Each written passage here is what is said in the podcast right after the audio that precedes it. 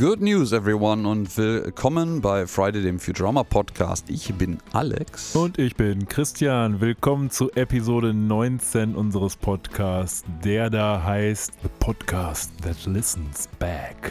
Oh yeah. Wir hören euch auch zu. Was wir damit meinen, ist natürlich, wir achten auf euer Feedback und ähm, reagieren auch manchmal darauf. Wie jetzt beim letzten Mal zum Beispiel. Ähm, ich habe gehört, wir haben da auch Grüße zurückbekommen. Ja, wie man das so macht. Äh, das war ja auch richtig so. Und in der Tat, wir sind nicht in einem Polizeistaat angekommen. Wir hören nur eurem Feedback aufmerksam zu. Und weiteres Feedback zur letzten Episode gab es jetzt nicht großartig. Daraus schließe ich da, dass wir alles wunderbar richtig gemacht haben und allen es wunderbar auch gefallen hat. Und das bringt mich zur ersten Frage, Alex. Wie ist es denn so? Oh, ich äh, kann mich gerade nicht beklagen. Ähm, ich bin natürlich jetzt gerade nicht mehr urlaubsfrisch frisch, weil bei unserer letzten Episode vor zwei Wochen bin ich ja gerade quasi frisch aus dem Urlaub zurückgekommen.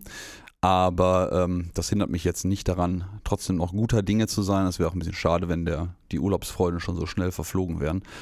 Ähm, nö, läuft allgemein sehr gut gerade. Ich finde es auch sehr positiv, dass gerade das Wetter draußen sich doch sehr dem Frühlinghaften zuwendet.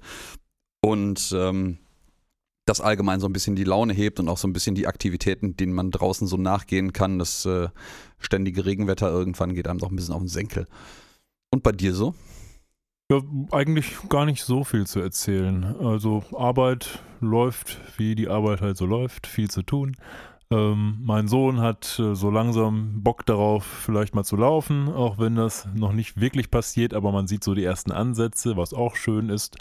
Das gute Wetter genieße ich auch, jetzt in der Tat mal zum See zu fahren oder solche Dinge.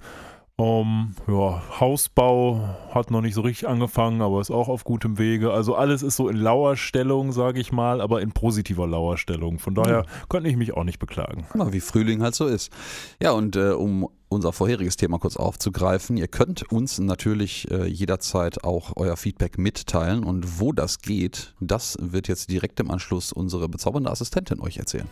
Ihr erreicht uns auf Instagram und Twitter unter @fridaypodcast sowie im Web unter friday.live oder schickt uns eine E-Mail über info at friday.live. So, und damit kommen wir zu dem, weswegen ihr uns hier heute hört, jedenfalls wahrscheinlich hört, falls ihr nicht daran interessiert seid, was wir hier für unseren privaten Sermon alles so preisgeben. Denn wir kommen zur Episode, die wir heute besprechen, mit dem Namen, Alex. The Lesser of Two Evils oder auf Deutsch auch die Wahl zur Miss Universum. Förmlich wörtlich übersetzt. Äh, ja, nicht ganz äh, wörtlich übersetzt. Sie haben es versucht, aber sind leicht gescheitert. Ich habe ja schon beim letzten Mal angekündigt, ich glaube, beim letzten Mal war ich sehr begeistert von deren doch höchst äh, kreativen äh, Eigenleistung, was den äh, deutschen Namen angeht der Episode. Naja gut, hier ist es mal wieder sehr, sehr wörtlich und äh, beschreibt so ein bisschen Teil der Story einfach. Aber ich finde es eigentlich, ohne Twist. Jetzt, wo ich drüber nachdenke, finde ich es eigentlich ganz lustig, weil man könnte natürlich auch böswillig unterstellen, dass die Wahl zur Miss Universum ähm, trotzdem eine Übersetzung des englischen Titels ist, wo sie sich halt quasi sagen, naja, bei der Miss Universum machen eh nur bestimmte Leute mit und das, die Siegerin ist quasi das Lesser of Two Evils.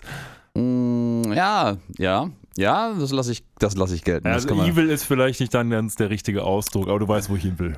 Ja, ich weiß, wo du hin willst. Aber ähm, der Name ist unter Umständen noch eine andere Anspielung, ähm, weil unsere wunderschöne Episode 6 der Staffel 2, also Produktions- Episode 6, muss man hier sagen, ist nämlich auch am 20.02.2000 ausgestrahlt worden. Und ähm, das hat vielleicht auch ein kleines bisschen was mit dem Datum zu tun. Wir haben nämlich hier, da haben wir vorher im Off, äh, beziehungsweise heute Morgen ein bisschen drüber geschrieben. Wir haben nämlich hier eine kleine Verwirrung gehabt, weil das ist Episode 6 aus der zweiten Staffel, Produktionsreihenfolge. Und äh, die wurde aber nach Episode 7 ausgestrahlt erst und wir haben uns, äh, beziehungsweise Christian hatte heute Morgen sich ein bisschen gewundert, welche wir jetzt nur eigentlich besprechen und wir haben uns dann dazu entschlossen, in der Produktionsreihenfolge zu bleiben. Das heißt, wir springen jetzt ein bisschen in der Zeit.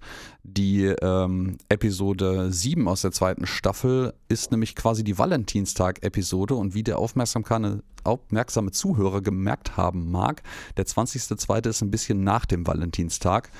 Ähm, deswegen hat man das oft, ich mutmaße einfach mal, hat man das vertauscht, sodass die äh, Valentinstag-Episode so grob um den Valentinstag herum, ich glaube am 12. oder 13. Februar ausgestrahlt wurde. Ja, falls ihr also zum Beispiel, so wie ich, die Folgen auf Disney Plus guckt, dann wundert euch nicht, über was wir hier gerade sprechen. Auf Disney Plus ist nämlich die Ausstrahlungsreihenfolge der deutschen Episoden genommen worden. Da kommt jetzt nicht nach unserer letzten Episode, die wir besprochen haben, diese, sondern die Valentinstag-Episode. Ähm, es ist aber richtig in der Reihenfolge, wie wir es jetzt gerade machen. Die Deutschen haben nur wieder ihr eigenes Spiel gespielt, um näher am Valentinstag zu sein. Das, das stimmt tatsächlich nicht. Äh, Ja, das die- habe ich mich Nein, vertan, das ist, das ist auch im, im Englischen ist die auch andersrum ausgestrahlt worden. Die Ah. hat eine Ausstrahlreihenfolge und eine Produktionsreihenfolge. Und ähm, unsere heutige Episode ist nämlich am, in der deutschen Version am 22.01.2001, also fast exakt äh, ein äh, Jahr minus ein Monat ähm, gelaufen. Obwohl, Genau. nein. Doch, 22. Januar 2001. Oh, dann habe ich mich vertan. Dann ist nämlich die deutsche Version diejenige, die in der richtigen Reihenfolge ausgestrahlt wurde und die englische Version, die falsch herum ausgestrahlt wurde. Ja, also gut. Ihr seht, Versucht es oder alles nochmal selber nachzuvollziehen. Nehmt euch die Daten und lernt daraus Mathematik. Ja, ähm, Mathe werden wir gleich auch noch mal ein bisschen haben, aber ihr seht und beziehungsweise hört, äh, die Verwirrung hat uns noch nicht ganz verlassen. Wir haben uns immerhin geschafft und da sind wir sehr stolz drauf, uns auf die Episode zu einigen, die wir vorbereiten und über die wir jetzt sprechen. Ähm, sollten wir im Verlauf doch feststellen, dass ihr, ihr feststellen, dass wir ein bisschen Unsinn reden, dann haben wir das vielleicht doch nicht ganz richtig hingekriegt. Oder wir sind einfach genau in dem Element, in dem ihr uns kennt. Ja, perfekt. Und nun, ja, steigen wir mal ein. Was wir passiert steigen ein hier mit so? Arachnospores. The Fatal Spore with a funny name. Das Ja. ist nämlich der Videoclip, den es hier quasi vor dem Intro gibt. Mal wieder so ein Werbeclip, den sie vorgeschaltet haben. Der, ja, ich weiß gar nicht, ob der eine besondere Bewandtnis hat, aber auf jeden Fall ist er ganz lustig. Hm, Ja, ich habe ich hab tatsächlich keine großen Details und Hintergrundinfos zu diesem Werbespot gefunden. Ähm, pff, vielleicht haben wir es verpasst, aber dann haben auch alle meine üblichen Quellen es verpasst. Also wir sind Vor allem da das russische gleich auf. Wikipedia, wie wir jetzt wissen. ja, ähm, und auch tatsächlich in diesem Fall für die Episode die ungarische Wikipedia-Seite, die sind sich aber inhaltlich sehr ähnlich. Ja, das trifft, nicht wollte so, ich gerade sagen, das trifft nicht nur auf das Wikipedia zu, größtenteils jedenfalls. Ja, aber ähm, die, dieser kurze kleine Werbeteaser, den wir hier vor dem Intro haben, ist äh, natürlich eine Vorschau auf dessen, was eigentlich jetzt gerade zum Einstieg der Episode mal wieder passiert.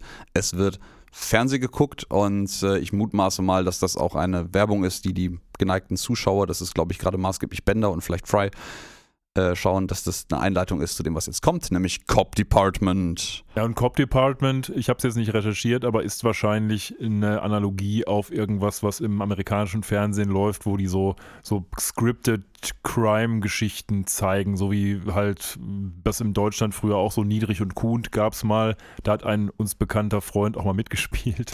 ähm, aber das nur am Rande. Aber so, sowas wird das wahrscheinlich sein, was im amerikanischen Fernsehen dann vielleicht auch zur Primetime läuft. Ja, im, Endeffekt halt, ähm, ja, der scheinbare Versuch einer, einer Live-Reportage von einem Kamerateam, das bei einer Polizeistreife und einer Hausdurchsuchung mitläuft und das ist natürlich alles nur so halb echt. Äh, in diesem Fall haben wir unsere beiden bekannten Cops, ähm, die, obwohl, nee, ich glaube, der Robocop ist gar nicht mit dabei. Doch, doch, der ist dabei. Ja? Ja. Okay, cool. Ähm, die ein, ja, doch sehr heruntergekommenes äh, äh, Haus aus einem einschlägigen Milieu oder Wohnung durchsuchen und der die äh, äh, Tausendfüßler-artigen Bewohner ja sich so semi-kooperativ zeigen. Aber pff, Also Gut. was mir in der Szene vor allen Dingen aufgefallen ist, wir sehen also in der Tat, wie dieser Robocop und der andere Cop, den wir schon aus Episode 1 kennen, da ist er übrigens. ähm, oh yo, du hast und, recht. Ähm, wie die sich da an diesen Bug ranmachen und ich finde in der Szene, ich hoffe, das stimmt jetzt auch, ich habe es auch nicht nachgeguckt, aber der Nicht-Robocop, also der menschliche Cop, der hat offensichtlich die Stimme, also der wird von dem Schauspieler gesprochen, der auch Fry spricht, von Billy West, glaube ich. Und der klingt eigentlich eins zu eins wie Fry. Billy West ist eigentlich so ein talentierter Synchronsprecher und da hat er, meine ich, nicht so eine gute Arbeit abgeliefert, weil der sich eins zu eins so anhört wie Fry. Aber Mm. kann jetzt auch nur mein, äh, meine Interpretation sein. Aber auch das nur am Rande. Darüber hinaus hat mich die Szene so ein bisschen an Men in Black erinnert. Ähm, falls du dich erinnerst an diesen Typ mit dem Egger-Kostüm. ja, ähm, der ja. hat ja auch, der sieht auch so ein bisschen aus wie diese Schabe. Stimmt, eine Schabe ist es mehr als ein Tausendfüßler. Also es hat zu viele Beine für eine Schabe, mein, in meiner rudimentären wahrscheinlich Auffassung von schon, Biologie. Ja, ja, ja. Aber ja, Das, Naja. das kann tatsächlich sein, ja. Ähm, ich habe es gerade im Übrigen, fiel es mir wieder ein. Der Robocop heißt natürlich Earl, also URL, Ja, Earl richtig, geschrieben. Richtig. Äh, und der andere Kollege ist natürlich Smitty. Also Earl nimmt jetzt auch diesen, diese Schabe, nennen wir sie mal, fest und dann zeigt sich natürlich das Problem, das Vieh hat irgendwie zwölf Arme und er hat aber nur ein paar Handschellen, was Ja, aber nicht ja. daran hindert, sie ihm anzulegen, der Schabe und dieser Typ tut dann auch so, also die, der Schabentyp tut dann auch so, als wäre er jetzt festgenommen und könnte sich quasi nicht mehr bewegen. ja, und dann äh, wird er raus zum, zum äh, Polizeiwagen abgeführt. Äh, man weiß gar nicht so genau, ich weiß gar nicht, ob sie ihm vorwerfen, noch erzählen, was, was da eigentlich eine Sache ist. Und äh, zwischendrin blendet man dann einmal kurz zu Bender über, der irgendwie erzählt, dass er auch irgendwie in der Episode, äh, in der Sendung vorkommen würde, weil man ihn erwischt hätte und dann halt korrigiert er sich und nee, ich bin eigentlich nur auf Kamera 3 aufgenommen worden für das, was ich mit der Kaffeemaschine gemacht habe und in dem Moment trinkt äh, Fry gerade einen Schluck Kaffee und spuckt den dann angewidert aus, weil Kamera 3 scheint wohl so eine Überwachungskamera bei denen in der Küche zu sein, mutmaßlich Ja. mal. Ähm, Was ich auch ganz schön fand, war der Gag, dass äh, diese Schabe ja verpixeltes Gesicht hatte. ja, wie man das aus den Sendungen halt kennt, um halt äh, minimal ähm, Privatsphäre der aufgenommenen Leute zu wahren, ja. Ja, das ist dann wieder so Herr B aus äh, Herr äh, oder Alexander F oder ähm, A. Frederik. Das ist halt irgendwie äh, dann dasselbe für die Bildzeitung oftmals. Ja, wie man immer so schön traurig. Ich frage mich auch immer noch so, das ist ja irgendwie mit einer diversen Regelmäßigkeit bei denen vorgekommen, ob da einfach zwei oder drei verschiedene Hände den Artikel schreiben, sich nicht einig werden darauf, ob äh, wie rum sie den jetzt nur anonymisieren wollen oder ob das genau die Ausrede ist, die man sich zurechtlegt, Ja. um sich anschließend rechtfertigen zu können, weil man eigentlich unterschwellig die Intention hatte, doch die, die Person offen zu legen. So. Ich denke letzteres, aber man kann sich dann immer dann mit rausreden, dass es eigentlich ersteres sein soll. ja, Qualitätssicherung. Naja, die Schabe wird dann also von Earl abgeführt Richtung Polizeiwagen, aber sie flieht dann doch noch, bevor sie da in den, ins Auto springt und dann setzt sich, äh, sie flieht in so ein Gebüsch und Earl nimmt so einen Schuh, wie man das gegen solche Schaben ja auch einsetzt. Finde ich sehr, "I'm sehr schön in." nebenbei. I'm going in. Ja, Ja. sehr, sehr groß.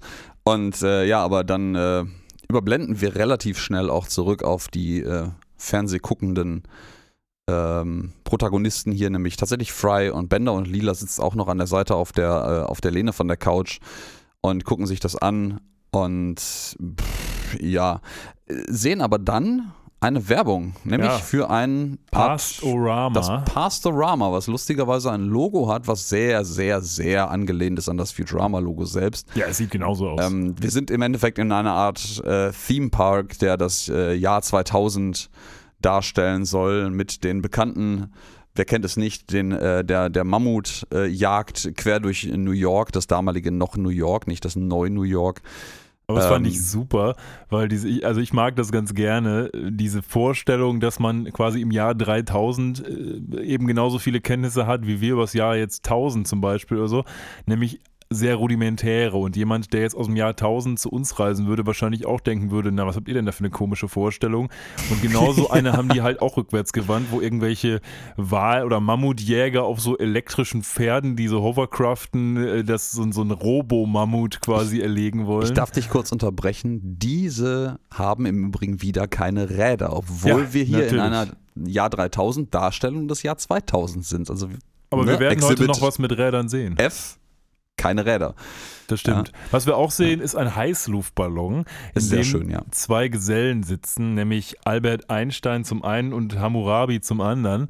Ähm, und wer sich jetzt fragt, wer ist Hammurabi? Das äh, ist jemand, also Albert Einstein passt auch nicht so richtig ins Jahr 2000, aber Hammurabi noch viel weniger, weil Hammurabi ist von 1810 äh, BC. Also das ist vor schon Christus. Ein bisschen her, in der Tat. Der ist also äh, einer der alten Könige von Babylon gewesen. Und äh, da, naja, da muss man nicht viel zu sagen. Ne? Ich glaube, das ist so ein Seitenhieb auf irgendwie ähnliche Darstellungen der Vergangenheit, wo man jetzt, sagen wir mal, wenn man jetzt so in archäologische oder naturhistorische Museen gibt, geht, doch äh, an vielen Stellen ähm, Zeitspannen zusammengefasst sieht in einer Darstellung oder in einem Ausstellungsraum, die doch, sagen wir mal, arg aneinander vorbeigelebt haben in der Realität. Ja, ja. Und äh, ja gut, dass man im Jahr 3000 eine Zeitspanne von knapp wieder 3000 Jahren, fast 4000 Jahren zusammenfasst und aufeinander legt, ist jetzt irgendwie, sei jetzt mal hingestellt. Man packt in diese Szene auch noch Disco rein. Ich glaube, das ganze Ja. Disco-Fever war irgendwie so 70er eher. Da Ja, ja. war, glaube ich, der gute Albert Einstein schon tot, wenn ich mich gerade richtig entsinne. Weiß ich gar nicht, Äh, ich- aber auf jeden Fall schon ein bisschen älter. Ja, ich meine, der müsste in den 50er Jahren verstorben sein. Also der hat uns alle äh, äh, nicht mehr erlebt, auch unsere Eltern nur noch ganz, ganz knapp höchstens. Ja, und äh, die geneigten TV-Zuschauer hier lassen sich davon sehr äh, mitreißen und überlegen so, boah, Lida sagt so, boah, Fry, ist das nicht was, wo du Bock hättest hinzugehen? Und Fry sagt irgendwie, und ich finde das sehr schön und ein bisschen subtil, ähm, Fry sagt dann so, na, wenn ich ins Jahr 2000 zurückgehen möchte, dann friere ich mich einfach wieder ein. Und denkst so zuerst so, boah, Fry, du dumme Nuss, äh, so funktioniert Zeit nicht. Aber, wie wir in einer wesentlich, wesentlich späteren Futurama-Episode feststellen werden, ist offensichtlich die Zeit doch ringförmig. Und äh, die reisen ja irgendwann später einmal quer durch die gesamte Zeit, mit so, ich weiß gar nicht mehr in welcher Episode, einer der let- letzten, glaube ich, die es wirklich gab bis jetzt, und kommen am Ende wieder am Anfang an. Ist das nicht auch die Folge, also wo der, nee, äh, ist das die Folge mit der Backwards Time Machine?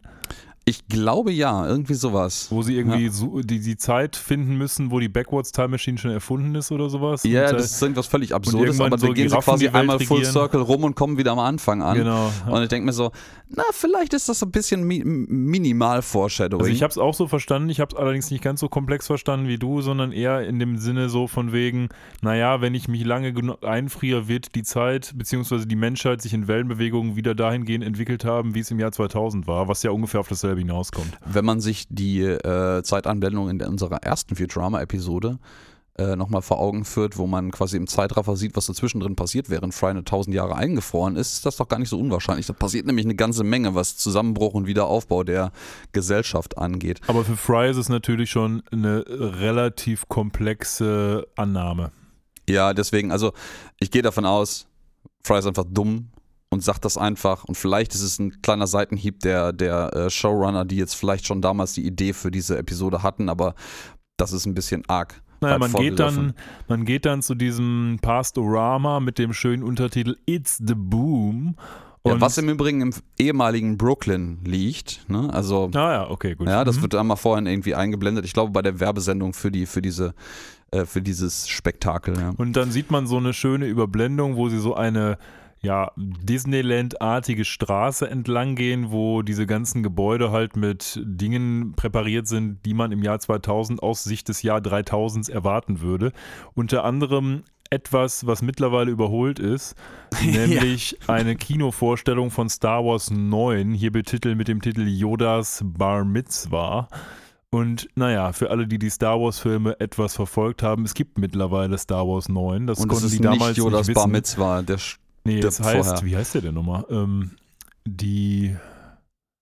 Boah, erst hab das Erwachen der Macht. Gerade keine Ahnung. Jedi. Ich weiß, dass die DVD-Blu-ray-Box bei mir da oben Oh, im Regal steht, aber ich hole die jetzt nicht raus, um nachzugucken. Wer ist denn der letzte Ähm, Film? Ich hab's gerade. Schreibt uns in die Kommentare rein. Sagt uns, educate us. Ja, uns, ich, ich weiß heißt. es auch, so ist es Ähm. nicht, aber jetzt gerade ist es mir entfallen. Naja, und der zweite Aspekt, den ich auch ganz gut finde, ist, sie werden dann von so einem Messertypen überfallen, der die Wallets will und Fry denkt, ja, so war das halt 2000, äh, das ist hier so ein Schauspieler und gibt ihm dann quasi so for fun sein Portemonnaie und der Typ rennt einfach aus dem Ausgang raus. Äh, Lila macht sogar noch ein Foto von den beiden, wie er gerade also, also bestohlen wird. Ähm, und äh, der Typ schnappt sich die Kamera auch noch und rennt halt aus dem Ausgang raus. Das ist äh, relativ lustig. Aber wir, wie du gerade schon sagtest, wir laufen hier quasi in so einem Kulissenstraße wie in einem Vergnügungspark lang. Ich, mich erinnert das ein bisschen ans Movie World in Bottrop. Kurzer Ähm. Nachtrag, es heißt natürlich der Aufstieg Skywalkers. Wie konnten wir das nur vergessen?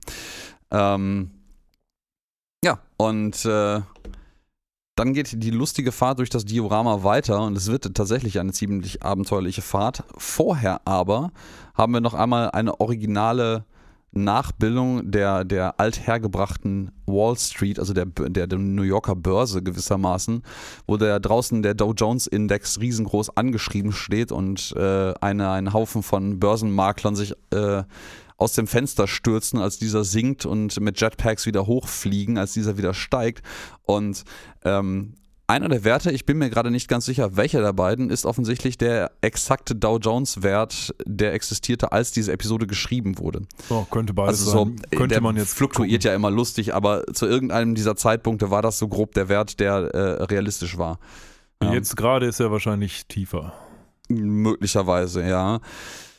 Und ähm, ja, nach ein bisschen Zwischengeplänkel landen wir dann in einer schönen Ausstellung. Das Ganze erinnert mich im Übrigen sehr an äh, unsere zweite Episode mit der Mondlandung, weil da auch Ja. so ein völlig absurdes Diorama-Vorstellungsding, gerade das- die Show mit diesen äh, äh, Gophers. Was heißt es auf Deutsch nochmal? Ja, ja, die Umpa-Lumpa-Typen. Ne? Nee, nee, nee, nicht die Oder was? Umpa-Lumpa-Typen, die kleinen Tierchen, die kleinen Nagetiere. Ach so, Ähm, ja, ja, stimmt, stimmt, stimmt. Nicht Hamster, nicht ähm, ähm, Frettchen, äh, äh, egal. Ja. Du weißt, was ich meine. Aber trotzdem, wo ich Umpa Lumpa sagte, diese, diese Art von Diorama existiert in Futurama häufig. Das erinnert auch zumindest ein wenig an die Umpa Lumpa Fabrik in, bei Slur Mackenzie da zu Hause. Da- Das stimmt, das stimmt, ja. Aber hier sind wir ja noch näher dran. Hier haben wir wieder eine Darstellung der Vergangenheit, wie etwas abgelaufen sein könnte. Vielleicht ist es auch der gleiche Inhaber dieses Amusement Parks, dem der äh, äh, Moon Amusement Park gehört. Ja, ja. Und deswegen ist das die Art und Weise der historischen Genauigkeit vergleichbar, ja. Und wir sehen jetzt zwischendrin nochmal so einen schönen äh, ähm, Tourguide, der den Leuten quasi ein Original äh, äh, Parkplatzschild aus äh, New York äh, zeigt, äh, wo man heute noch angeblich nicht weiß, wie das zu entziffern ist, weil es ein echt kompliziertes Schild mit echt viel Text drauf ist. Ja, macht eigentlich nicht so richtig viel Sinn, weil ich, wir, wir haben doch auch schon parkende, parkende Gefährte im Jahr 3000 gesehen eigentlich. Also was Parking ist, müssten die eigentlich wissen. Und der Rest ist ja relativ selbsterklärend, würde ich mal sagen. Also was die daran jetzt nicht äh, dechiffrieren können, ist mir nicht ganz klar. Ich glaube, es ist einfach ein Pannen auf, also ein Seitenhieb auf die Tatsache, dass viele dieser Parkschilder jetzt für jemanden, der im Stress ist und mal eben schnell einen Parkplatz suchen möchte und sein Auto dahin stellt, in seiner Gesamtheit und Umfang nicht wirklich zu erfassen ist. Zumal da auch jetzt, das ist irgendwie eine Stunde parken von 9 Uhr morgens bis 6 Uhr nachmittags, äh, von montags bis samstags äh, und äh, wechselnde Seiten, Straßen der Seite, auf der man parken darf, äh, abhängig von Dienstag, Donnerstags und äh, irgendwelche anderen Sachen werden durch Radarkontrollen enforced und Aber man no darf aber auch nicht parken. Ja, also es ist totaler Unsinn eigentlich. Das stimmt. Ich, ich weiß gar nicht mehr, wo ich das gesehen habe. Nicht in der Bonner Innenstadt, aber in irgendeiner deutschen Innenstadt habe ich auch mal so ein völlig absurdes Parkschild gesehen, was tatsächlich auch äh, irgendwie parken zwei Stunden lang von montags bis freitags, außer an einem zweiten Dienstag im Monat äh, und wechselnden Straßenseiten ist. Das mit den wechselnden Straßenseiten kann ich noch verstehen, weil das hat was mit der Straßenreinigung zu tun. Wenn die dann nämlich durchfahren wollen, dürfen die parkenden Autos nicht auf der gleichen Seite stehen, sonst hast du immer nur die eine Seite von der Straße sauber. Hier an alle, Tipp, äh, an alle, die in Bochum wohnen, noch ein Tipp. Auf der Herner Straße wird immer im Zwei-Wochen-Rhythmus äh, kommt die Polizei und guckt sich an, ob ihr auf dem Mittelstreifen geparkt habt. Also ähm, von wegen Rhythmus und so. Weil wir waren mal da, haben auf dem Mittelstreifen geparkt, waren in einem Geschäft und dann sind wir rausgekommen und plötzlich war unser Auto weg. Und äh, meine Frau war sehr sicher, dass sie es da geparkt hat, aber es war nicht mehr da. Und dann haben wir bei der Polizei angerufen und gesagt, ja, ja, alle zwei Wochen gucken wir uns mal an, wer da so parkt. Und das sieht wirklich aus wie ein Parkplatz, ist es aber nicht. Aber wenn ihr in der richtigen Woche dort parkt, habt ihr kein Problem. Hm, ich habe da mal ein Parkticket gekriegt vor Ewigkeiten, wurde aber nicht abgeschleppt. Das war aber auch nicht tagsüber, sondern abends. Anyways, ähm, Bender entdeckt jetzt etwas und das ist ein schöner Dualismus zu unserer ersten Episode. Bender entdeckt nämlich mutmaßlich eine Suicide Booth, also eine Selbstmordzelle und möchte da reingehen und denkt sich so, ach, so long suckers, ich habe keinen Bock mehr auf euch, ich bringe mich jetzt selber um. Ähm, wobei Fry natürlich messerscharf an dieser Stelle schlussfolgert, nein, nein, nein, Bender, das ist keine Suicide Booth, das ist eine Telefonzelle. Und äh, Lila dann fragt, wofür das eigentlich benutzt wurde. Und äh, Fry dann erwidert, ja, in New York, maßgeblich als Badezimmer, also eigentlich als Klo. Ja, und ja. Lila sich dann mal ganz kurz erleichtert. Ähm, in der ersten Aber- Episode war es andersrum. Da dachte Fry nämlich, das wäre eine Telefonzelle und Bender klärte ihn dann, also klärte ihn nicht auf, sondern nahm ihn mit herein und er musste sch- erschreckenderweise feststellen, das ist eigentlich eine Suicide Booth. Genau, ist eine Reminiszenz an die Folge 1. Allerdings finde ich es hier ein bisschen out of place, weil Bender doch eigentlich gar nicht mehr darauf angewiesen ist, in eine Suicide Boost zu gehen. Deswegen verstehe ich nicht so ganz, warum er da jetzt so sofort, als er die sieht, hinläuft, weil das müsste er in Neu-New York die ganze Zeit haben. Ja, das ich ist- glaub, man das hat war das wieder so ein bisschen Fun, äh, also anders. Es war halt so ein Moment, den man gemacht hat, um den Gag zu machen. Aber so richtig sinnvoll war das jetzt nicht, glaube ich. Nee, nicht wirklich. Das Interessante ist im Übrigen, ähm, ich habe mir hier was aufgeschrieben, wo ich dachte eigentlich, das wäre was, was man erzählen kann, aber jetzt erzähle ich das in einem anderen Kontext. Äh, wir haben nämlich hier eine Szene, weil die natürlich auch diese ganze Ausstellung des 2000, Jahr 2000 New York durchsuchen und natürlich auch in die U-Bahn des Jahr 2000 in New York kommen. Und da gibt es diese Drehkreuze und Fry erklärt ihnen dann, wie man die benutzt, nämlich eigentlich nicht mit dem Ticket, sondern man hüpft da immer drüber und ignoriert das einfach, dass man dafür ein Ticket braucht. Und alle drei, Lila am elegantesten, am sportlichsten, hüpfen jetzt über diese Drehkreuze drüber. Und sowohl in der russischen als auch in der ukrainischen äh, Wikipedia fand ich die Mutmaßung, dass das eine Anspielung auf Matrix Revolutions wäre, in der es eine ähnliche Szene gibt. Das kann aber nicht sein, weil am 20. Februar 2000, an dem die Episode ausgestrahlt und vorher produziert wurde, gab es Matrix Revolutions noch nicht. Messerscharf kombiniert. Das heißt also, da hat sich jemand da hat jemand seine Hausaufgaben nicht gut gemacht. Im Übrigen funktioniert das auch regelmäßig nicht, weil da zumindest irgendwelche Wachleute stehen. Also Äh, dementsprechend ja, ja, wird also das nichts mit drüber äh, springen. Glaube ich, du warst ja schon mal in New York, ich habe das Vergnügen bis jetzt noch leider nicht gehabt. Also ich war aber schon in ja. vielen Städten, in denen es so ein U-Bahn-System gibt wie in New York, unter anderem auch in New York, aber nirgendwo hätte diese Sache mal funktioniert, weil entweder ist es so gestaltet, dass du da gar nicht drüber springen kannst, oder da stehen irgendwelche Heinis neben, die das mal nicht so gut finden, wenn du das machst. Aber was ich vorhin schon angekündigt hatte, ähm, es gibt eine wilde Fahrt in diesem, Pav in diesem, diesem äh, Vergnügungspark. Die drei landen jetzt nämlich im Traffic Pavilion, wo quasi einmal die Historie des äh, mysteriösen New Yorker Straßenverkehrs, äh, also maßgeblich Autoverkehrs, äh, erklärt wird. Ja, das Ähm, Auto wird hier auch nicht Auto genannt, also Car, sondern Automocar. Ja, ja, das äh, und es wird auch wieder in so einer schönen Darstellung äh, gezeigt, wie das gebaut wird, wie nämlich äh, der Herr Henry Ford Ja. seine erste ähm, Fließband-Produktionsfirma äh, gebaut hat, die natürlich auch wesentlich älter ist als das Jahr 2000, äh, wo von primitiven Robotern ähm, die äh, Autos zusammengebaut werden. Und das ist sehr, sü sehr süß. Das ist tatsächlich so Steinzeit-Roboter mit so, mit so Tigerfellroben und irgendwelchen Keulen in der Hand auf diesen Autos auf dem Fließband herumkloppen einfach. Ja, die haben Und- das Wort primitive Roboter halt sehr wörtlich genommen. Ja, ja, und, und Bender stellt sich dahin irgendwie, macht eine Zigarre an und meint so, man, we've come a long way. Ja. Und, Naja, äh, und, und äh, wie die dann äh, schon schön sagen auf Englisch, the fruit of the robot's labor war eben ein 1992er Latura, also so ein altes amerikanisches Auto. Und dieses amerikanische Auto hat Frys Freu Freundin, Frys Freundin, Freundin, die eigentlich Freundin. gar nicht seine Freundin war, sondern nur die Nachbarin, die die Fenster nicht zugemacht hat oder die die Gardinen nicht zugemacht hat, auch gehabt. Und das führt natürlich dazu, dass Fry sich das alles mal genauer angucken will, wird dann aufgrund seiner Klamotten von einem der Typen, die da angestellt sind, für einen der anderen Angestellten gehalten. ja, und der findet sein Outfit unfassbar lächerlich. Ja, ja, absolut. Lacht sich tot und Während er allerdings in so einer Pseudo-Mittelalter-Robe rumrennt. Also ist auch nicht besser. Nee, völlig, völlig richtig. Naja, auf jeden Fall kriegt er den Schlüssel, weil er den Wagen wegfahren soll und das bringt ihn natürlich dazu, eine wilde Spritztour durch dieses ganze Parkgelände zu veranstalten. mit Fry und äh, mit, mit Fry natürlich auf dem Fahrersitz, aber Ja. mit Bender und Lila mit im Gepäck. genau. Und äh, ja, er legt natürlich mit äh, knirschendem Getriebe, wie sich das so gehört, weil ein guter Fahrer spricht mit seinem Getriebe und es antwortet, äh, ins Zeug in dieses Auto und fährt natürlich statt rückwärts vorwärts und prescht in einem Affenzahn quer durch diverse Wände, durch diesen ganzen Laden durch und bleibt dann letzten Endes, nachdem er diverse Dinge, die nicht näher gezeigt werden, überfahren hat, unter anderem so eine, so eine äh, Revue in einem Theater, bleibt dann halt etwas hängen. Und das wird jetzt gewissermaßen der Aufhänger für die restlichen Geschehnisse in dieser Episode. Genau, wir sind jetzt, und das sehen wir jetzt hier umso besser, an so einem Scheideweg der Episode, denn äh, die Episode ist jetzt schon ein bisschen jedenfalls gelaufen und die ist eigentlich so ein Stück weit zweigeteilt. Zum einmal, einmal dieser, dieser Diorama, ähm, der jetzt übergeleitet wird in den, sag ich mal, längeren Teil der Episode, nämlich deswegen, weil sie einen anderen Roboter umfahren, nämlich ja, jemanden, der genauso aussieht wie Bender, der allerdings so einen schwarzen Goatee hat. Und da sind Ja. natürlich erstmal alle verwundert, wie das denn sein kann. Das sieht, der sieht ja genauso aus wie Bender. Das ist ja komisch. Ja, das ist sehr komisch. Und ja, man hat das angefahren. Aus irgendeinem Grund bringt man dann den angefahrenen Roboter in das Planet Express Hauptquartier. Und man sieht dann, wie in so einer Emergency Room-artigen Szene halt die äh, nicht mal Angehörigen hier, sondern eigentlich die Unfallverursacher ähm, Kreise im Wohnzimmer laufen, auf, der, auf dem Warten nach dem Ausgang der Operation und dann kommt der, der Professor und Amy in Schweißeranzügen rein, äh, noch mit einem Schneidbrenner in der Hand und sagt so, wow, ist er, ist er, ist er, ist er, nein, er ist so gut wie neu, wir haben ihn wieder hingekriegt. Und dann kommt unser na, man, ich würde sagen Antagonist, aber nur so semi.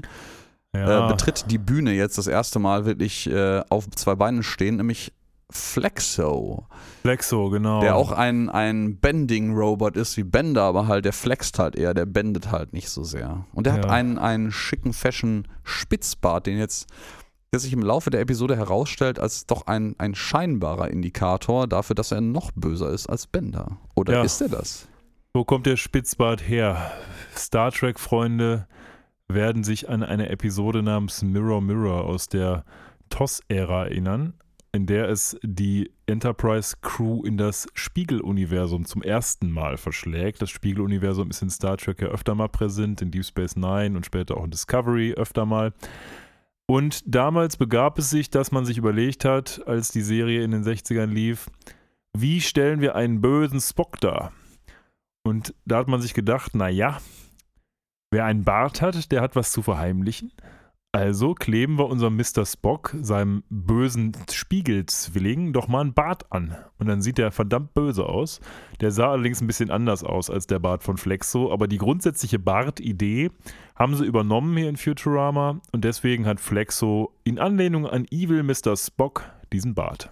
Wunderbar. Da hast du deine Star Trek-Referenz wieder gehabt. Und Juhu. diesmal habe ich dich auch nicht aufgezogen, dass du sie verpasst hast. Ich, ich glaube, es hätte mich auch sehr enttäuscht, wenn du das nicht erwähnt hättest. Ja, Deswegen ja, habe ich auch. dir da die Bühne auch überlassen. Vielen Dank. Ähm, jetzt kommt aber Spotlight auf mich. Ähm, die Nummern. Die, die Nummern, ganz genau, natürlich ja, die schön. Nummern. Ich habe mich da die ganze Zeit schon drauf gefreut. ähm, die beiden begegnen sich dann und tauschen Namen aus und äh, ich, ich äh, weiß gar nicht, wer von wem den anderen zuerst nach seiner Seriennummer fragt und er so, ja, was ist denn meine Seriennummer? Und äh, äh flexte, glaube ich, so ähm, 3.370.318 und Bender so, no way, meine ist 2.716.057 und lachen sich einen ab und keiner kapiert es irgendwie, aber ähm, dann lösen die das beide auf. Wir sagen nämlich beide, wir haben beide die, äh, ist unsere Seriennummer die Summe von zwei äh, Kubikzahlen. Und äh, der geneigte Zuhörer, der das nachrechnen äh, möchte, wird feststellen, dass Flexos Nummer 2 mal 119 hoch 3 ist. Und äh, Benders äh, Seriennummer entspricht 952 hoch 3 plus minus 951 hoch 3. Alle Mathematiker ja. Äh, jauchzen jetzt und jubilieren. Ja, insbesondere der Mathemann hoffentlich. Ja, der, der auch, selbstverständlich. Ähm, ja, und die beiden finden das auch super. Ja, und jetzt so ein bisschen müssen wir jetzt nochmal über Flexo reden, weil im Verlauf der Episode ist Flexo, wird er ja dargestellt als jemand, der eigentlich von der Art und Weise, finde ich, sehr unangenehm ist. Denn sein Habitus, den er jetzt so sofort und auch später noch an den Tag legt, ist, ja, er beleidigt jemanden dann lacht er sich tot, der andere fühlt sich schlecht und danach sagt er, ah, nee, war nicht so gemein, du bist super. Und solche Leute Ey, kennt man Und dann macht ja er wieder auch. den nächsten Witz und wiederholt das Schema die ganze Zeit. Ne? Ja, und solche Leute gibt es ja in der Realität auch. Also ich, ich habe das so ein bisschen verstanden, auch als Anspielung darauf, dass in der Realität es ja so Leute gibt, die irgendwie sich über alle lustig machen ähm, und, und zwar auch böswillig lustig machen und nach, naja, du bist ein super Kerl, weißt Bescheid, haha. Und, ja, das ähm, hat so, das hat so eine ja. Mentalität von, ich bin ja kein Nazi, aber, ne? Ja, also auf einer anderen Ebene noch, aber. Ja, aber das ist, es, es gibt solche Leute ja. Und ich finde, hier hat man sehr gut transportiert, wie unangenehm das ist. Und, und Fry sagt ja auch im Rahmen der Episode irgendwann, dass er da gar nicht drauf klarkommt. Und da kann ich ihn total verstehen. Ja, ich finde das auch völlig unter aller Sau. Weißt du, irgendwie mit Leuten, die man so ein bisschen kennt oder wo man einfach merkt, dass man gut auf einer Wellenlänge ist, kann man mal ein paar böse Witze machen. Ja, ja, klar, ähm, klar. Aber also nicht, nicht permanent auf einem Niveau, die halt jetzt nicht wirklich nur ein böser Seitenhieb sind, sondern wirklich grob beleidigend. Ähm, und ich finde halt auch vor allen Dingen, es kommt auf den Kontext an. Weißt du, du kannst auch Sachen mit jemandem irgendwie dumme Witze reißen, die prinzipiell grob beleidigend wären, wo du aber relativ stark durchblicken lässt, dass das von Anfang an mit einem riesigen Augenzwinkern gedacht ist. Und was Flex so macht, ist halt, der reißt halt irgendwie wirklich diesen Ich will dich jetzt verletzen Witz und sagt dann danach, ah, bist ein cooler Kerl, war ja nicht so gemeint, heul halt nicht. Ja, genau. Ne, so, und das geht halt gar nicht. Das ist halt immer der Disclaimer hinten rein, der aber überhaupt nichts wert ist. Äh, genau. Und ja, unsere beiden, na, noch nicht Knastvögel, aber knapp daneben, haben natürlich direkt Instant Connection. Ich meine, hallo, Summe von, drei, von, von zwei Kubikzahlen, was soll da schon schief gehen? Ähm, und gehen natürlich ins Strip Club. So, mit äh, Fry im Übrigen, den nehmen sie noch mit. Der ist ja auch äh, prinzipiell Best Buddy mit Bender und ähm, das wird auch noch später ein bisschen eine Rolle spielen, dieses Verhältnis. Ja. Ähm, die Das- gehen nämlich in den schönen Club mit dem Namen Electric Ladyland. Und äh, das ist nicht einfach nur ein Name, der sich anhört wie ein Stripclub, sondern das ist auch ein Album von Jimi Hendrix. Richtig. Hm. Und in diesem ähm, schönen Pornoclub, der wird hier so schön, ich muss das gerade mal ablesen, weil in der Infosphäre, wo wir uns öfter mal bedienen, ist es ein ähm, nicht Strip-Club, sondern ein Robot Gentleman's Club. Das Oh, hört sich ja oh, viel oh. besser an. Und einen dieser Roboter, ich weiß tatsächlich gar nicht, welcher Roboter das war, hat, glaube ich, David Cohen selber gemalt. Ja, genau. war da die, sehr stolz die, die, drauf. die grüne Lady, die jetzt gerade hier bei uns ähm, auf dem Bildschirm zu sehen ist, die wunderbar ihre Hüften rotieren lässt, ähm, die hat David X. Cohen äh, gemalt und ich glaube, also zumindest ausweislich seine Aussage im Audiokommentar ist das auch seine ei- einzige Creative Contribution Genau, das hat er gesagt. Serie. Ja. Genau, das ist richtig. Aber Und da ist er dann- sehr stolz drauf gewesen, wirklich. Ja. Ja, die sitzen dann da, die beiden Benders, also Bender und Flexo, rauchen ihre Zigarre und dann kommt, ja, so wie das immer ist, ein super ähm, sexy Roboter, der aber eigentlich nur so, so eine Fat Big Mama mit, einem, mit einer Boa ist. Und die fährt Also das ist dann da literal so. eine Tonne auf Ketten. Genau, mit einer Boa.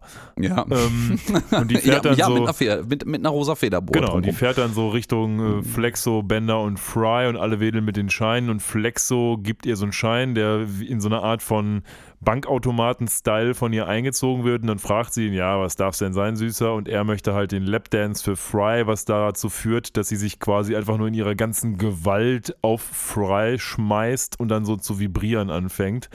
Und das findet Fry halt auch nicht ganz so witzig. Nee, er hat danach, also wenn wir dann an den nächsten Tag überblenden ins Planet Express Hauptquartier, auch so ein bisschen Pflaster im Gesicht und echt Kopfschmerzen von dieser Aktion. Aber sag mal, hast du auch die Stimme von dieser Dame anders, Roboterdame anders erwartet? Weil ich hatte irgendwie die Vorstellung, da kommt jetzt so eine, so eine tiefe Big Mama, macht das für dich Stimme und dann äh, klang die eher wie so ein kleines Mädchen. Ja, stimmt, war ein bisschen unerwartet, aber habe ich in der Szene eigentlich nicht so sehr drüber nachgedacht, aber jetzt, wo du es sagst, du hast schon recht, das ist nicht so richtig passend irgendwie. Vielleicht ist das in der deutschen Synchronisierung auch anders. Ich weiß ja nicht, ob du die Episode auf Deutsch oder Englisch jetzt im Vorhin angeguckt hast. Nee, auf, auf Englisch. Ja, okay, perfekt. Ähm, ja, aber es, sagen wir mal, es äh, mehrt sich jetzt Frys Abneigung gegenüber Flexo. Das Lustige ist, dass Flexo größtenteils, oder ich glaube eigentlich ausschließlich, dumme Witze und Gags über und mit Fry veranstaltet hier. Ja. Ähm, die anderen sind dann nur irgendwie so innocent bystanders und gucken sich das halt so an.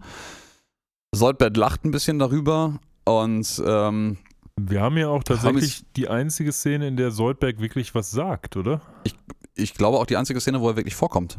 Ja, aber da immerhin mit einem guten Satz, nämlich It's funny because it's poisonous. Ja, ja, mit, mit Chlorgas, was er ins Gesicht kriegt, ja. Ja.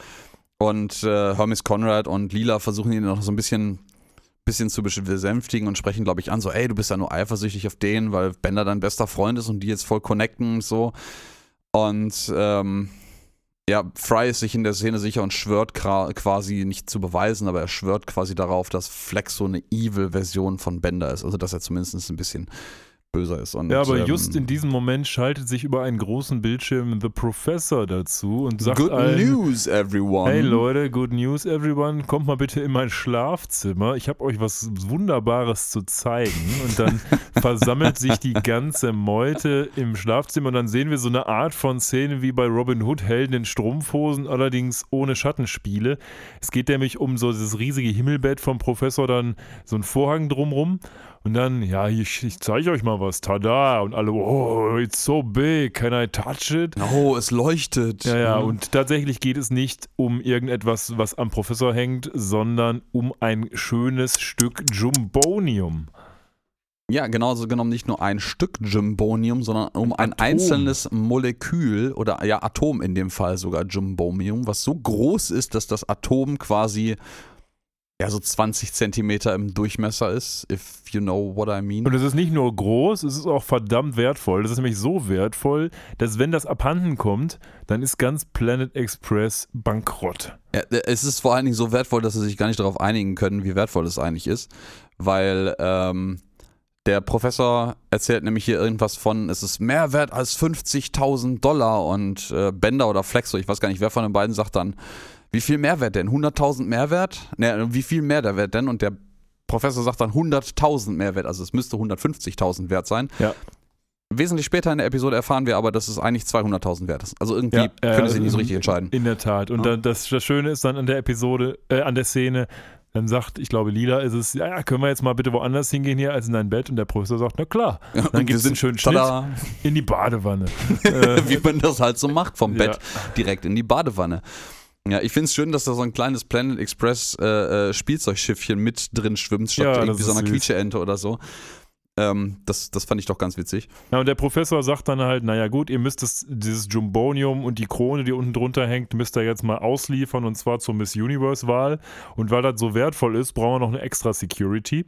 Und Wow. Flexo bietet sich dann natürlich an und dann gibt es so eine schöne Szene, wo Fry sagt, nee, der Fry, der ja denkt, dass Flexo böse ist, nee, nee, lass mal. Also Flexo ist natürlich super, aber, und dann der Professor unterbricht ihn sofort, ah, Flexo ist super, sagst du? Na, dann nehmen wir den doch. Und dann geht's schon los. Ja. Ja, und dann ist unsere Crew natürlich äh, verdammterweise mit Flexor auf dem Weg zur Miss Universe-Wahl auf einen anderen Planeten, dessen Namen ich gerade verlegt habe. Und ja, dann Lila handelt als Kapitänin des Chefs natürlich jetzt aus, wer die Wachen übernimmt, weil man ist sich natürlich sicher, dass unterwegs äh, Space Bandits auf dieses Diadem und dieses äh, luxuriöse Molekül warten. Ja. Und sie handelt das jetzt aus und sie fängt das an. Die 8-Stunden-Schicht übernimmt zuerst Bender, dann Flexo, dann Fry. Und dann sagt Fry als letzter so, ey, ey, ey, weißt du, lass uns lieber alphabetisch abgehen. Und dann ist es wieder ben, erst Bender, dann Flexo, dann Fry. Und Fand dann meinst, gut. ja, dritte Szene ist dann, äh, lass uns nach Rang machen. Erst Bender, dann Flexo, dann Fry. So, warte, ich bin unter Flexo als Rang? Was soll das? Ja? Und dann sagt, kommt doch auch Flexo an und sagt, that's, äh, ich bin unter dem Rang Sir. Ja, ja, genau. Finde ich eine sehr, sehr, sehr hübsche Szene. Fand ich auch gut. Und ähm, ja, dann ist es aber entschieden, wer welche Schicht übernehmen soll. Bender als allererstes steht da und wieder eine, eine sehr, sehr schöne Referenz. Äh, liest ein Pornomagazin offensichtlich, also ähm, mit, mit ähm, unbekleideten Roboterdamen, das sich wunderbar Pentium House schimpft. Also eine Ja, ja, schöne Penthouse, Mischung aus dem House, bekannten Intel Pentium Prozessor Ja. Und äh, dem Pen, der Penthouse. Äh, Wird der find ich- Pentium-Prozessor eigentlich noch irgendwie gebaut oder ist der schon lange ad acta gelegt? Ähm, ich. Das ist eine gute Frage. Ich glaube, der Markenname wird nicht mehr für die aktuellen Serien verwendet, aber die aktuellen Serien sind weitestgehend noch die Nachfolger davon. Ich weiß, damals war es krass, wenn man dann irgendwie so entweder den tatsächlichen ersten Pentium hatte oder den Pentium 2 oder so. Das ist halt, das war der, der, Shit der erste damals. Pentium ist doch von 94 Ja, klar, aber wenn man ihn 95 hatte, so, dann ne? war das ja, Ja, krass. das war, das war der Shit damals. Ja. Ähm, ich glaube mittlerweile die, ich meine die Low-End-Varianten davon werden immer noch Pentium irgendwas genannt. Aber die aktuellen heißen halt einfach i3, i Core, i3, i4, i7, Ja, ja. i9, you name it. Ja. Ähm, ich glaube, den Namen haben die dann fallen gelassen.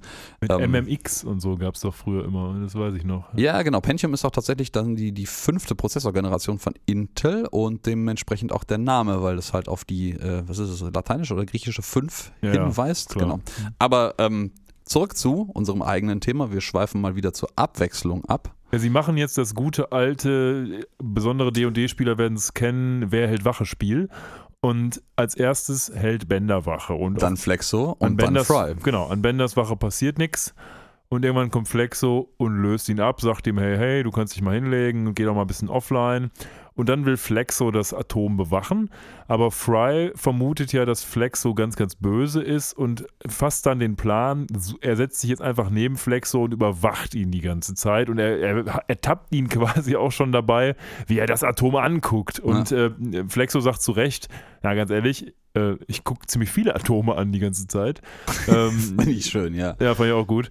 Ja, aber trotzdem entscheidet sich Fry dazu, dass er eben Flexo überwachen will, was natürlich dazu dazu führt, dass er jetzt seine acht Stunden, die er wach ist, damit verbringt, eben nicht seine eigene Wache zu halten, sondern die Wache eines anderen zu überwachen. Mhm. Ja. Hörst du auch so im Hintergrund die Würfel des Spielleiters rollen, um äh, äh, Szenenunterbrechungen auszuwürfeln, Ja, was ja. zwischendrin passiert? Ja, Ja, eher so den, den, den Check, äh, ob er äh, asleep fall, fällt. Ja, äh, und äh, ich glaube, Fry würfelt da ziemlich definitiv direkt eine Eins beim ersten Versuch. ja, Fry hat aber bis- auch keine besonders guten Werte, würde ich mal sagen. Ja, der zugegebenermaßen hat er den extra Dummheitswert, dass er halt auch Flexus-Schicht mit übernommen hat, also jetzt gerade schon acht Stunden auf, dem, äh, auf, einem, auf der Uhr hat. Und äh, weil er Flexo natürlich überhaupt nicht traut und kein bisschen eifersüchtig ist auf seine Connection zu Bender Ja. und pennt instant ein, als er seine Schicht antritt. Und was ist natürlich passiert, als sie dann auf dem Planeten landen und Frys Schicht zu Ende geht und er wach wird? Ah, es ist weg. Ja, es ist weg. Dieser wunderbare gläserne Safe, der vor, den, vor ihm steht, ist aufgebrochen und leer. So. Ja, und er sieht auch nicht so richtig aus, als hätte man ihn aufgebrochen wie ein Glas-Safe, sondern er sieht aus wie ein Metall-Safe, den man aufgebrochen Ja, hat. es ist sehr modernes. es ist, ja, Glasmetall. Es ist Panzerglas im besten Sinne des Wortes. Ja. Ich finde auch schön, wie, wie Lila direkt versucht, äh, investigativ tätig zu werden. Und diese fragt so, sag mal, Fry, hast du irgendwie unterwegs Maracas gehört? So, dann könnten das die, die Space Bandits gewesen sein. Nee, habe ich nicht gehört. Okay, da waren es keine Space Bandits. Ja. Und dann kommen diese aneinandergereihten Szenen, wo wir jetzt Bender oder Flex so sehen. Ja, weil er immer irgendwas trägt, was die Stelle verdeckt, Ja. wo der, das, das Bärtchen eigentlich hängen würde. Ja? Hauptsächlich einen Schal oder so eine Art von Karte oder Bandana oder sowas. Ähm, Ja, und hinter der Karte trägt er dann irgendwie so einen, so einen, so einen, einen Rollkragenpulli. Ja, Genau. Das was er vorher noch nie anhat. Ja, und und auch nie wieder tragen wird. und auch nie wieder tragen wird und Fry weist ihn dann irgendwann darauf hin und sagt so, ey, sag mal, weißt du, kennst du das? Das nennt sich Style. Ja, und legt Ja. sich diesen, diesen Schal quasi wie, so- wie, wie so eine Krawatte um. Und es ist halt auch so wie in so schlechten Filmen gemacht, weil er sagt auch in seinem ersten Auftritt, wo er das erste Mal den Schal trägt, verdammt, Flexo hat uns alle aufs Kreuz gelegt. Vor allen Dingen mich selbst, Bender. Und Ja, äh, ja, ja, so äh, alle nochmal so richtig mit dem, mit dem Schal ins Gesicht hauen. Genau. Mal Leute, genau. hint, hint. Was ich auch schön Vielleicht fand, bin ich war- ja Flexo oder war, dass Bender. ähm, Fry dann noch fragt, ähm, ähm, es, es, müssen Schlafstrahlen gewesen sein. Es, es gibt doch Ja, die gibt's Schlafstrahlen, die oder? Gibt's doch bestimmt. Was? Nein, äh, Hm? verdammt. Ja, klassischer, klassischer Ja. Philip J. Fry. Am Ende des Tages haben wir jetzt also so eine Montage, wo es hier und da mal um- oder Flexo gibt, der halt nicht eindeutig identifizierbar ist und am Ende hat man das Atom immer noch nicht. Und Ja. ähm, ja, das ist Bendo natürlich ein und Problem. Flexender. Ja. ist ein Problem, weil es Ja. weg ist. Ich, als Teil der Suche finde ich auch, dass äh, schön, dass Lila unter anderem so, einen- so einen Schrank mit Emergency Supplies, also Notfallvorräten aufmacht. Und da sieht man diesen clownartigen Spacesuit, den man Ja. äh, bei Brannigan Begin Again schon mal gesehen hat. Den hatte nämlich Kiff Croker an, äh, während der aus dem Raumschiff getragen wurde. Von äh, Brannigan himself, meine ich. Ja. Ja, aber man ist irgendwie hier nicht so recht erfolgreich. Fry wühlt so ein bisschen in Lilas Unterwäsche rum, wo echt, echt viele Höschen in dieser Schublade liegen. Äh, und Lila ist da nicht so ganz erbaut drüber, aber pff, wie gesagt, bringt irgendwie nicht so richtig was. Und sie müssen jetzt halt, weil sie eh schon, sie sind ja gerade auf dem Zielplaneten auch gelandet äh, und müssen jetzt eigentlich liefern, ne? weil die Miss Universe-Wahl, die steht halt direkt an. Aber aus dieser wunderbaren Szene, wo Bender das letzte Mal reinkommt und seine Karte hochhält und man halt wieder sieht, so, na, ist das jetzt Bender oder Flexo? Und Fry so, kann ich, kann ich diese Karte mal für einen Moment halten? Genau diese Szene, wo Fry nämlich mit den Augen zwinkert, ist nämlich zu einem sehr, sehr bekannten Meme geworden. Ja, ja, ähnlich wie das vom letzten Mal bei Soldberg. Ähm, Ja, das ist nämlich das Not Sure If Meme, wo äh, Fry guckt. Und das ist genau diese Szene in diesem ja, Falle. Wo die Augen so halb geschlossen sind. Ja, ja, genau. Es gibt irgendwie noch diverse andere Szenen, wo er eine ähnliche Geste macht, aber ich glaube, das Meme ist maßgeblich aus dieser Szene entstanden. Ja, das stimmt. Hm? Und ähm, ja, auch hier natürlich, der zieht die Karte weg und darunter hat Bender halt diesen, oder Flexo, man weiß es nicht, diesen riesigen Sweater an. Ähm, ja, gut. Bringt nichts. Wir müssen jetzt halt irgendwie mal von Bord gehen und mal gucken, ob wir denn mal quasi mit der Veranstaltungsleitung reden und gucken, was wir da so erreichen können. Ja, wer ist denn die Veranstaltungsleitung? Tja, die Veranstaltungsleitung ist äh, unser allseits beliebter und äh, in Deutschland völlig unbekannter amerikanischer Showhost Bob Barker. Bob Barker, ja. Ja, der äh, nicht nur Miss Universe diverse Male, ich glaube in den 60er Jahren moderiert hat, sondern auch The Price is Right. Also der Preis ist heiß auf Deutsch. Moderiert von Harry In, Weinfurt. au- auf Deutsch, in der deutschen Fernsehversion von Harry Weinfurt natürlich moderiert. Und ähm, Barker ist übrigens noch am Leben. Der Typ ist 98 jetzt. ja, ich hatte auch gesehen, dass der noch am Leben ist. Ich hatte noch nicht nachgeguckt, wie alt der Herr jetzt mittlerweile ist. Na gut, damals war er 20 Jahre, also war damals war, als das die Zukunftsversion von ihm designt wurde, 20 Jahre äh, jünger.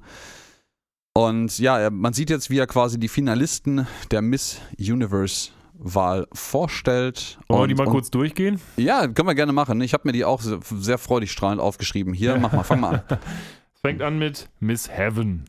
Ähm, ja, Ja, die, die sieht so ein bisschen aus wie noch ein anderer Charakter, der den, den Lila, glaube ich, in der Dating-Episode gedatet hat, in, dem, in diesem, diesem Hip-Joint-Ding. Das ist nämlich M5438 genau. Eigentlich. Und äh, ich habe auch Hinweise gefunden, dass diese concentric, diese, diese konzentrischen Kreise von Licht drumherum eigentlich ein Hinweis auf äh, die Beschaffenheit der Welt aus äh, Dantes göttlicher Komödie sein sollen. Ich halte das aber für ein bisschen, bisschen weit hergeholt. Ja, das würde ich auch sagen. Nicht alles Ja. ist zurückführbar auf Dantes göttliche Komödie. Aber wir hatten es ja schon ein paar Mal, wo mir, Das glaube ich, die deutsche Übersetzung nicht eingefallen ist. Das stimmt, ja. Ja. So, wer ist der nächste?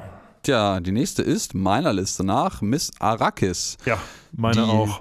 Ähm, eine, eine, eine Referenz ist, die mir damals vollkommen durchgegangen ist, weil ich das damals auch noch überhaupt nicht kannte. Aber jetzt warst du mit uns im schönen Film. Genau, diesmal war ich im Film. Die Bücher habe ich leider, Asche über mein Haupt, immer noch nicht gelesen. Miss Arrakis ist natürlich eine Anspielung auf den gleichnamigen, es ist ein Planet, richtig? Arrakis ist der Planet, genau, auf dem aus Dune, also genau, auf dem ist der, Dune der Hauptplanet, spielt. auf dem Dune quasi spielt. Beziehungsweise Arrakis wird auch synonym als Dune benannt. Ja. ja, genau. Super Bücher, also Frank Herbert, äh, alle Frank Herberts Fans äh, werden mir dazu stimmen, sollte man lesen. Das ist vollkommen. Als nächstes kommt Miss Unnamed Planet. Ähm, ja, ja, ja, gut. Und Miss Demena, ähm, ja, auch nur ein Ja. Wortwitz, würde ich mal sagen. ja, dann gibt es noch Miss Perfect Little Ja, und Miss Amazonia, die allerdings keine Schärpe trägt, aber die ist offensichtlich als Amazone erkennbar und dementsprechend geht man mal davon aus, dass das Miss Amazonia ist. genau. Dann folgt noch Miss Methan, ähm, die heißt wohl Haltinia Smogmire. Ähm, Ja, die wird auch angekündigt und betritt die Bühne, das sieht man hier sehr schön. Die, Rest- die meisten restlichen Damen stehen schon im Hintergrund demonstrativ und die verbreitet natürlich eine ihrem Heimatplaneten ebenbürtige Atmosphäre, ähm, wo alle nicht so begeistert sind. Ja, und als nächstes eine alte Bekannte aus Episode 2, ne, glaube ich. Ja, nämlich. Der Crushinator als Genau. Miss Earth Moon. Denn wir waren ja auf dem Mond und wir, falls wir uns an die Kuppel mit dem Farmer erinnern, Oh war yeah. das ja eine seiner Töchter, der Crushinator. Und Äh, zwar die, die auch- schönste von allen. Die schönste von allen, die größte von allen und die vor allen Dingen unsterblich in Bender verliebt ist, nachdem er eine Nacht mit ihr, ich glaube, in der Scheune verbracht hat. Genau. Wo Papa nicht so erbaut drüber war, wenn ich mich richtig entsinne. Ihr hört unsere zweite Folge, wenn ihr mehr wissen wollt. Oh ja. Ja, und dann kommt noch Miss Pluto, die ja mittlerweile eher Miss Zwergplanet ist. Ja, ja. Ähm, Miss Vega 4. Und als letztes, Die Jellyfish Nurse. ja, ja. ich weiß zwar nicht die Miss, was die ist, aber wahrscheinlich die Miss ihres jeweiligen Spezies ja, das ist ja Heimatplaneten. diese, die später dann auch so Beatbox macht, ne? Ja, ja, genau, die macht, die macht noch Beatbox, ja. In, dieser, in der nächsten Szene erfahren wir auch tatsächlich, weil unsere Planet Express Crew jetzt nämlich, nachdem wir einmal äh, die ganzen Misses durchgegangen sind, mit dem Showhost endlich reden kann, nachdem er seine Vorstellung da durch hat, erfahren wir nämlich auch, dass die Tiara eigentlich 200.000 Dollar wert sein soll. Man weiß es nicht so genau, was es jetzt nur ist. Und äh, ja, die erzählen dem jedenfalls so, ey, hör mal, wir haben das nicht, kannst du uns nicht einfach unterschreiben, dass du die gekriegt hast und wir sind auf dem Weg wieder. So, Ja, und der dumme Trick. Einfall kommt natürlich von Fry, wer hätte es gedacht. Ja, Ja, vor allen Dingen auch so, man hätte das ja anders aufziehen können, dann hätte das vielleicht funktioniert. Aber zu sagen, hey, wir haben es total versagt, aber kannst du nicht trotzdem unterschreiben, ist natürlich etwas weit hergeholt. Ja, und die ganze Szene, insbesondere das Preisraten von äh, Bender und Lila vorher um den Wert der Tiara, ist natürlich eins zu eins ein Dialog, der auch so in der Price is Right oder der Preis ist heiß äh, Sendung hätte stattfinden können, weil man dort nämlich tatsächlich Preise von ähm, ja, Shopping-Artikeln schätzen musste. Und wenn man nah dran lag und ich glaube nicht drüber, dann durfte man das für den angesagten Preis irgendwie von seinem Showbudget abziehen oder, Müsste oder jetzt- allgemein behalten oder so. Ich weiß es gar nicht mehr. Wenn genau. meine Oma noch leben würde, dann müsste ich sie jetzt fragen, weil die hat garantiert alle Folgen davon geguckt. Aber Zweimal. was ich mich gerade so ein bisschen frage, ist, gibt es in dem Jahr 3000 eigentlich keine Versicherung? Ist eine gute Frage, ehrlicherweise. Im Zweifelsfall wurden die einfach irgendwann im Jahr 2798 wegen lustigerer komödi komödiantischer Möglichkeiten gestrichen aus der Weltordnung. Weil ich meine, es ist jetzt viel wert, aber es ist jetzt auch nicht so viel wert, dass man das nicht versichern könnte. Und es ist auch bezeichnend, dass Planet Express daran jetzt bankrott geht, ehrlich gesagt. Ja, ja, äh, ja. Gut, aber ähm, da der Professor offensichtlich nie sonderlich große Erwartungen an die Lebenserwartung seiner Angestellten hat, scheint das alles bei dem so ein bisschen auf Kante genäht zu sein. Vielleicht also, muss der immer viel Abfindung zahlen an die Verwandten dann, wenn die äh, ja, ja, sind. genau. Und die 200.000 US-Dollar, die kann ich mir schon ganz gut vorstellen, dass die den dann irgendwann, ich meine, man, man weiß ja auch, also man wüsste schon, wenn man ein bisschen aufmerksamer sich das mal aufgeschrieben hätte, was die so alles unterwegs für Dinge bezahlen. Aber ich weiß jetzt spontan zum Beispiel nicht, was so 200.000 US-Dollar in Jahr 3000 Erdengeld wirklich wert ist, dass einem das so kauft. Ließe sich wahrscheinlich aber extrapolieren aus zum Beispiel der Folge, wo Fry reich wird. Ähm, mit Ja, diesen, und solchen ja, ja. Dingen. Also ja, ja, könnte haben man die nicht, kriegen die nicht irgendwann alle so 300 Earth-Dollar auf so einem Special-Schein, wo das ist die Episode, wo Fry so ganz viel Kaffee trinkt irgendwann in der Ja, Zukunft? also wenn ihr, wenn ihr jetzt jemanden aus Also- der Finanzbranche gibt, der hier zuhört, dann rechnet das doch mal aus für uns. Ich merke gerade, ich brauche das selber gar nicht ausrechnen. Deine Analogie hat mich gerade dazu gebracht, weil ja, Fry kriegt diesen 300-Dollar-Schein und kann davon 100 Kaffee kaufen. Das heißt, ein Kaffee kostet 3 US-Dollar. Was ja recht billig ist. Was okay, also für nicht, nicht für so einen fancy Star Starbucks-Kaffee, sondern einfach nur einen normalen Filterkaffee. So, und das ja, ist aber ist mit Inflation wahrscheinlich nicht unrealistisch. Ja, genau, das ist völlig okay. Also könnten wir davon ausgehen, dass 200.000 U- US- oder Erden-Dollar im Jahr 3000 etwa so viel wert sind wie das Äquivalent heute. Ja, eben. Keine riesige Stange Geld, gerade für Versicherungen nicht, aber jetzt auch nicht so unwesentlich. Nee, für Versicherungen erst recht nicht. Naja, auf jeden Fall, sie sind ja eigentlich noch hinter Flexo her und Flexo lä lässt sich dann auch blicken in der offenen Tür und die verfolgen den dann. Und dann gibt es so eine Montage, wo sie quasi hinter Flexo herrennen und auch Bender sich mit ihm so ein bisschen prügelt, während dieser Miss Universe Contest da läuft und in der Jury sitzen Florp, das, Das ist so ein der, das ist der Berater von dem Wasserplaneten, Genau. wo Fry den Emperor getrunken hat. Genau, dann Calculon, der Schauspieler und natürlich Zeb Brannigan, der darf auch nicht fehlen. Ja, und äh, der hält natürlich in dieser wunderschönen ähm, als Funktion als äh, Jurymitglied nicht etwa eine Zahl hoch, um die Bewertung der gerade vorspielenden Dame ähm, anzubringen, sondern der hält seine, Rum, seine Raumnummer hoch und wedelt mit dem Zimmerschlüssel. Ja, und zwar als Ja. diese Frau da auf der Bühne ist, die mit ihrer Nase, äh, die statt Nase eine Trompete hat und darauf so rumdödelt. Ähm, ich finde auch sehr schön, dass dieser Bob Barker alles so mit einem gewissen Missfallen äh, darstellt. Also er hält offensichtlich nicht besonders viel davon, dass er hier auf dieser Miss Universe-Geschichte auftritt und macht das wahrscheinlich nur fürs Geld. Vielleicht war das auch sein Habitus damals. Ja, Ich- Also ich wahrscheinlich. habe mir jetzt nicht noch Auftritte von ihm damals angeschaut, aber vielleicht ist das auch so allgemein seine, seine Grundattitüde gewesen. Könnte ich mir bei Futurama gut vorstellen, dass sie das irgendwie noch so ein bisschen rausgestellt haben. Oder dass er zumindest den Ruf hatte, immer so ein bisschen grumpy zu sein. Ja, glaube ich auch. Könnte ich mir Ähm, auch und man das hier einfach dann mal übertrieben hat. Also falls es nicht so war, Bob Barker, sorry. Ja. Gut, If you listen to our podcast, we are sorry. Bender und Flexo kämpfen weiter, bin dann kurz Backstage und die kloppen sich die ganze Zeit halt. Dann kommt diese Miss Amazon, kloppt sie einmal zusammen und schmeißt sie aus dem Aus Raum der wieder raus. Damenumkleide raus, genau, und schmeißt sie genau auf die gerade beatboxende Miss, Miss Jellyfish, Jellyfish Nurse. Nurse, genau. Und wie Ja. in so einer guten Science-Fiction-Folge, wie wir sie alle kennen, Lila mit der Pistole daneben, oh Gott, oh Gott, ich weiß nicht, wer wer ist. Aber dann fügt es sich und ja, die Deko fällt runter auf die beiden und fällt glücklicherweise auch auf Benders Bauch, sodass sich seine Bauchklappe öffnet und klar wird, Bender hat tatsächlich das Atom gestohlen und nicht Flexo. Mhm. Ja, und äh, wir, dann offenbart sich auch tatsächlich ein Satz, den Flexo sagt, der ausweislich der Showrunner eigentlich der Aufhänger dieser gesamten Episode ist. Ansonsten würde diese gesamte Handlung keinen Sinn machen. Nämlich Flexo sagt, ähm, er hat nämlich Bender beobachtet dabei, wie er dieses Atom gestohlen hat, während Fry geschlafen hat und wollte nach der Landung direkt loslaufen, um Bob Barker das zu erzählen.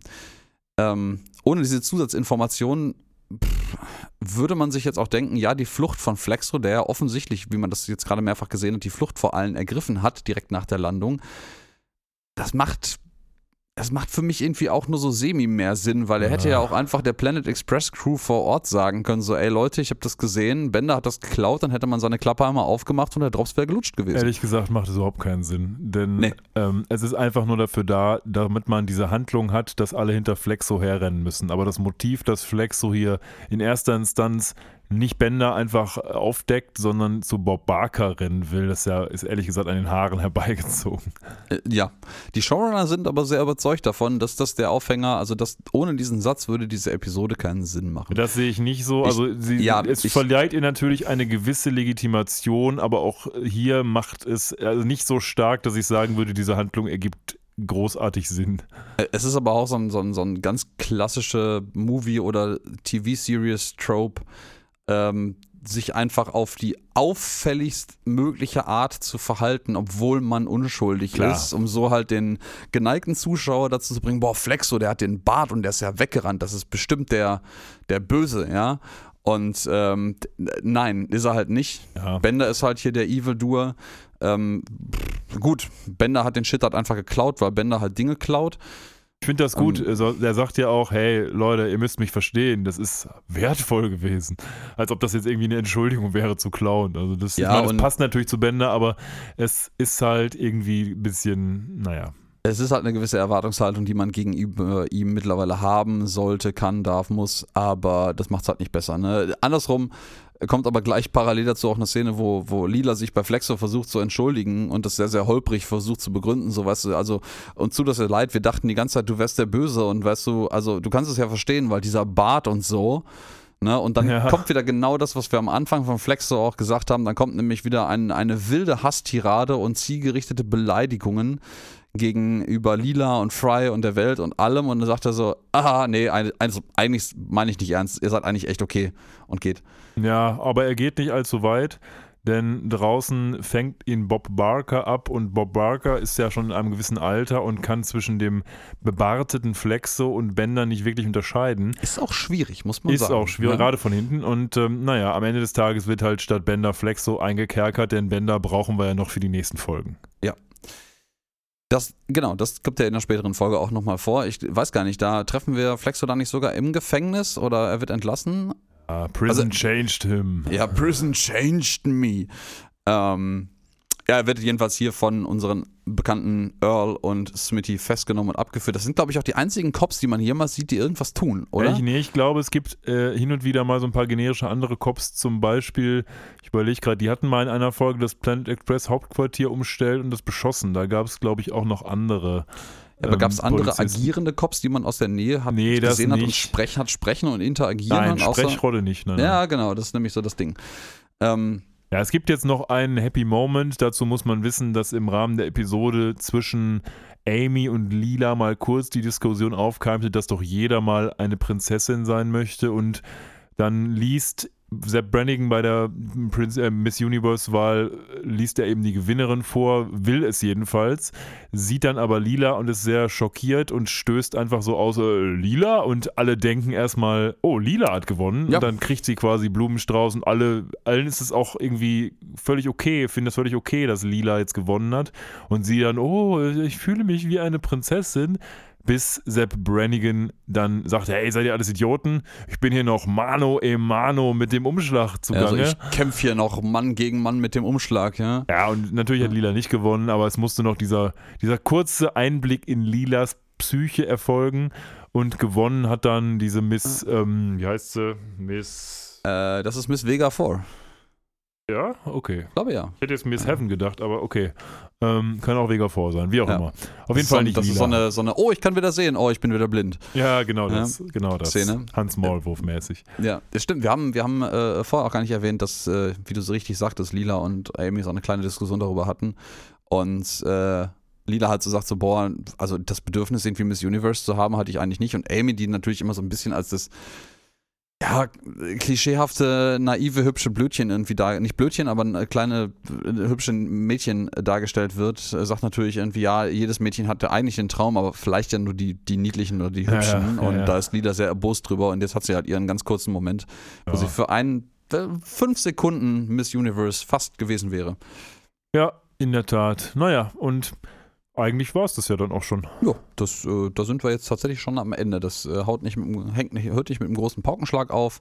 Miss Vega 4 wird noch Miss Universe. Äh, das ist irgendwie auch so eine spannende große lila Einzeller. Ja. Mit Ärmchen.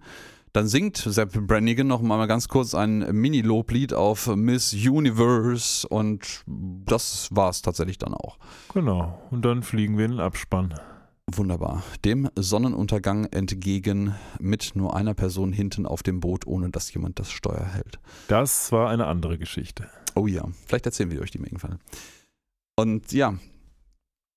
Ja, Fry möchte noch, genau, Fry erzählt noch, dass er mit Miss Radiator Planet rumgemacht hat und Lila stellt dann korrekterweise fest, dass das einfach nur ein Radiator, also Ja, einfach nur eine Heizung war, mit der Fry rumgemacht hat. Stimmt, ja. Ähm, ja, aber jetzt sind wir wirklich am Ende der Episode angekommen, nachdem wir den Nachsatz, Nachschlag noch drauf gepackt haben. Und ja, sag mal, fang mal an. Was hältst du denn so von unserer äh, Episode hier? Hm. Also ich würde sagen, mit der Episode haben wir, und das meine ich überhaupt nicht despektierlich, so eine ganz gute Futurama-Durchschnittskost. Weil wir haben gute Gags, mir gefällt fast der erste Abschnitt in diesem Pastorama-Bereich besser, weil ich das ganz nett finde mit diesen anachronistischen Gags und Einstein und so weiter und so fort. Wir haben durch die Episode hin immer eigentlich ja, ein gutes Level an Humor. Ehrlich gesagt, die Handlung selber überzeugt mich jetzt nicht, muss sie aber auch nicht unbedingt, weil wir sind jetzt immer noch nicht in einer krassen Dramaserie, sondern in einer Comedy-Serie. Und alles in allem, finde ich, gibt es jetzt im Fazit über diese Episode gar nicht so sehr viel zu sagen. Es ist so eine Episode, die ich mir angucke, ganz gut unterhalten bin, die mir aber jetzt auch nicht großartig im Gedächtnis bleibt. Und vor dem Hintergrund würde ich mal sagen, ähm, ich gebe ihr einen Punkt besser als den absoluten Durchschnitt, weil sie mich eben ganz gut unterhalten hat und würde sechs Punkte vergeben. Hm. Ja, wir sollten uns das vorher mal ein bisschen aufschreiben. Sonst beeinflusst sich das gegenseitig immer so ein kleines bisschen. Ja, macht ja. Aber ähm, ich würde tatsächlich in weiten Teilen deiner, Beein deiner, deiner Urteilung äh, übereinstimmen. Es ist eine unterhaltsame Episode, aber die, die hat nicht so richtige Höhen und Tiefen. Ähm, die liefert ganz gut, die hat ein paar witzige Gags, sogar eigentlich eine ganze Menge witziger Gags und ein paar spannende Anspielungen. Aber ähm, ich, ich glaube, im Vergleich fliegt die für mich nicht so richtig. Ähm, ich würde aber anerkennen, zumindest, dass sie unterhaltsam war und würde beim absoluten Mittelwert, nämlich einer 5, bleiben. Ja, aber im Gesamtvolumen sind wir da ja mehr oder weniger auf einer Linie. Ja, ich, ich, ich bin noch gespannt, aber ich glaube auch nicht, dass wir jemals zu einer Episode kommen werden, wo wir wirklich komplett anderer Meinung sind. Wäre mal spannend, aber kann schon sein, dass das nicht passiert. Vielleicht passiert das ja, wenn wir dann soweit sind, bei den kontroversen neuen Episoden, die nächstes Jahr rauskommen. Ja. Wer weiß, wie kontrovers die wirklich sind. Wahrscheinlich eher nicht Ähm, so sehr. Die Herrschaften, ähm, die die Episoden schreiben, sind ja jetzt nur auch alle ein bisschen älter geworden und vielleicht hat man sich da doch für einen anderen Ton entschieden, gerade mit den Erfahrungen, die Matt Groening jetzt noch mit äh, Disenchanted gesammelt hat. Ja, ich bin echt gespannt, was das wird. Und äh, ihr könnt mit uns gespannt sein, denn wenn es soweit ist, werden wir sicherlich die neuen Episoden dann vielleicht mal dazwischen schieben und ad hoc besprechen, damit wir hier up to date bleiben.